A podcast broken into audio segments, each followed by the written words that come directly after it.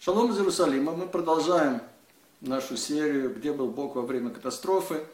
Мы с вами сказали, что э, нацисты, которые объявили себя и были действительно интеллектуальными антисемитами, создали идеологию, идеологию, при, котором, при которой Всевышний уже не мог их остановить, потому что они говорили, что уничтожение евреев является абсолютным добром для человечества. А те законы, которые дал Всевышний на самом деле, законы э, помогать бедным, помогать э, больным, слабым и так далее, они являются противоестественными законами. Да? То есть когда создается подобного рода идеология, то человек не проснется утром и скажет, что же я сделал, я был неправ. Человек проснется утром и сказал, для спасения человечества я должен как можно быстрее уничтожить этих людей. Да? Поэтому э, тогда давайте с вами посмотрим, а кто еще принимал участие в катастрофе.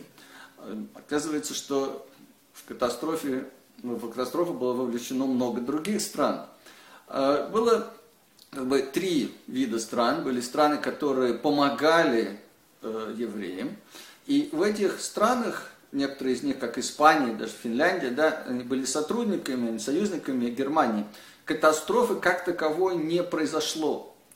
Более того, э, Испания потребовала выдать э, тех евреев, которые находились в Германии, они были отвезены в, э, значит, с извинениями обратно в Испанию.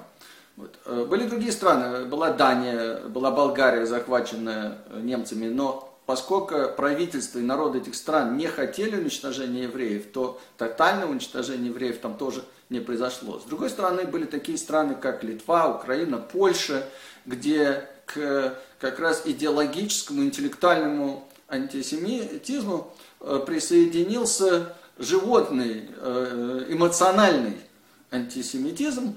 Вот, в результате этого там были основные места уничтожения.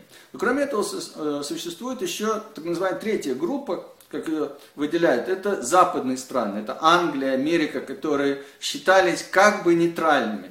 На самом деле нейтральными они не являлись по многим причинам. Ну, в Америке, во-первых, Америка закрыла въезд и Англия, закрыли въезд евреев в свои страны. Тем самым они развязали руки Гитлеру, который говорил, вот смотрите, видите, эти евреи вообще никому не нужны. И вообще все эти люди, они будут нам благодарны после того, что мы сделаем. У них просто решительности не хватает. А так э, никто их спасать не хочет. То есть вы понимаете, да, здесь на самом деле тем самым и Америка, и Англия да, уже активно вмешались в катастрофу.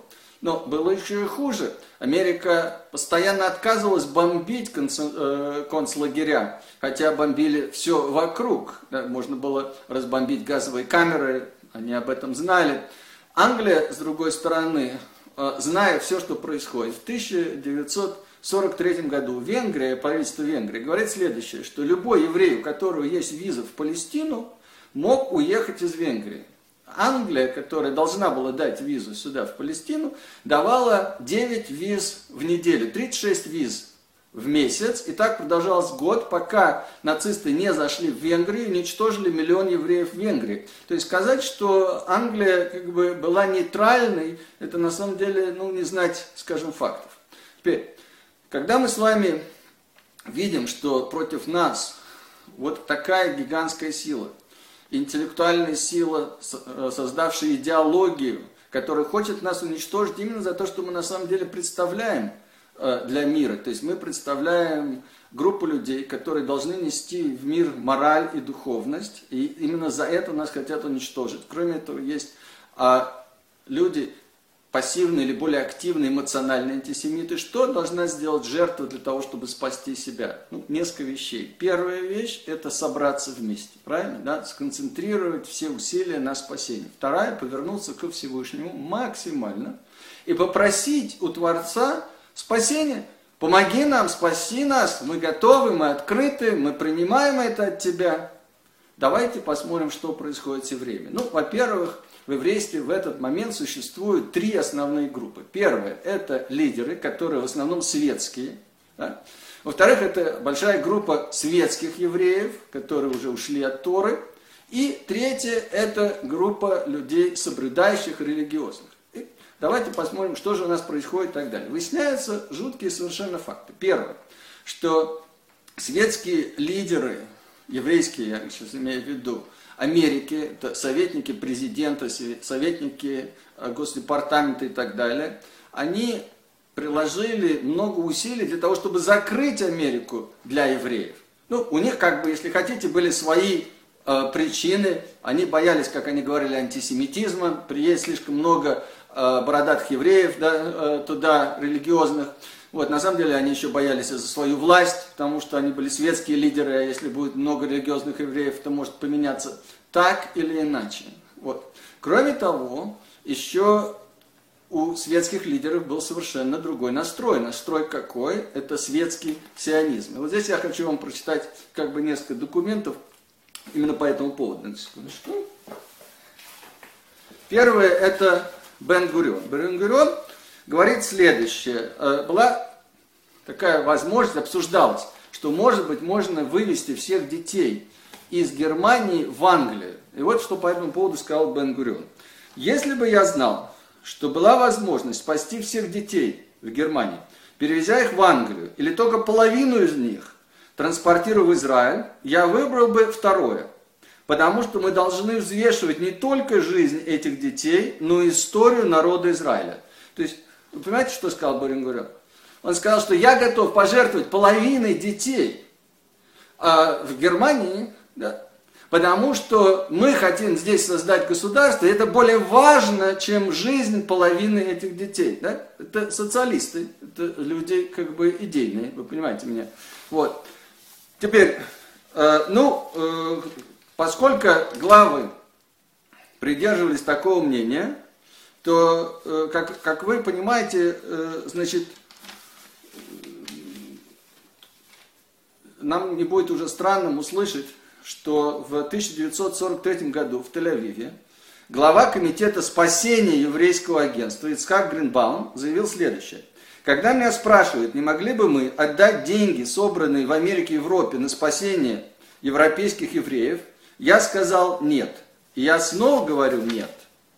С моей точки зрения, мы должны сопротивляться волне таких попыток, поскольку они додвигают сионистскую деятельность на второй план.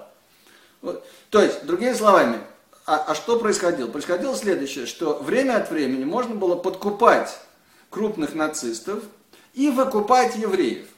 И на это, как бы, то есть вот были собраны деньги, и вопрос, куда они эти деньги пойдут? Они пойдут в Палестину на создание государственной кибуцы, или мы будем выкупать евреев вот, из э, как бы, плена нацистов. Так вот, э, ответ здесь совершенно недвусмысленный. Вот, глава еврейского агентства в Англии отказался им тоже выкупать и так далее. Значит, на просьбу известнейшего равина Раба Винсманделя, он был глава словацкого подполья, как, который как раз и подкупил одного из э, главных нацистов, да, ему нужны были деньги, вот, э, значит, швейцарский представитель еврейского агентства ответил еще более прямо. Он сказал, смотрите, после войны союзники будут делить землю. Что мы принесем на алтарь победы, кроме крови? Только кровью мы купим землю. Да? Он сказал, только кровь нам обеспечит землю. То есть это уже как бы достаточно прямой циничный ответ, что вот все эти жертвы, все они нам нужны, потом мы их будем использовать. Не все, конечно, лидеры, так сказать, придерживались так, вот именно этой позиции, но очень много возможностей, которые были, были упущены или специально из-за идеологии, как мы уже видим с вами, не были осуществлены, вот, и привели во многом к э, той катастрофе, которую мы сейчас э, с вами, о которой мы сейчас с вами говорим. Но это не единственное, как вы понимаете, Значит, в нашем следующем видео мы посмотрим на две остальные категории евреев.